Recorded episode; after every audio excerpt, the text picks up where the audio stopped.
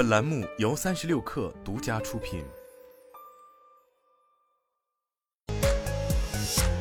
网络新商业领域全天最热消息，欢迎收听快讯不联播，我是金盛。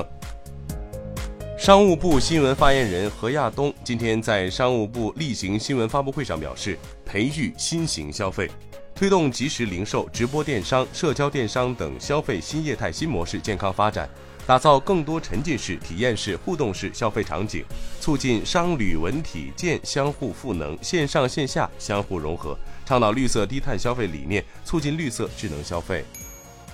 有消息称，华为光产品线总裁靳玉志已于近期接任智能汽车解决方案 BU CEO 一职。而余承东担任智能汽车解决方案 BU 董事长一职。下午两点，华为内部对上述调整进行了内部正式发文。调整后，靳玉志将是车 BU 自2019年5月成立以来第三名负责人。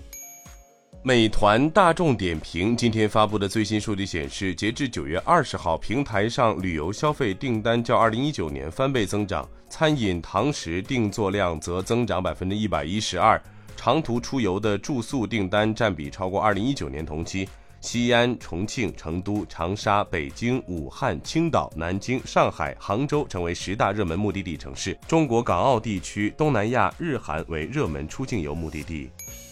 喜马拉雅车载杜比全景声服务已正式登陆蔚来汽车。蔚来与其有声领域首要合作伙伴喜马拉雅和杜比实验室联手打造杜比全景声专区，首发上线内容涵盖科幻、悬疑、儿童等多品类精品有声书。阿迪达斯全球首席财务官 Harm Almayer 于疫情后首次访华，并表示中国市场拥有无限机会。他指出，中国是阿迪达斯的全球三大战略市场之一。我们对于中国市场有非常大的信心和信念。我们将持续的在中国进行发展，也和中国共同发展。从本周开始，各大社区平台流传出高通上海公司即将大规模裁员的消息。据称，本次裁员主要集中于无线业务研发部门，补偿标准为普通员工 N 加四，无固定期限的资深员工 N 加七，且没有三倍封顶限制。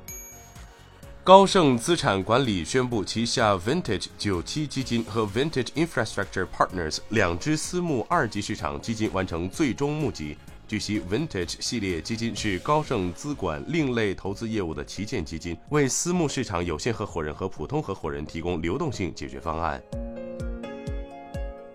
以上就是今天的全部内容，咱们明天见。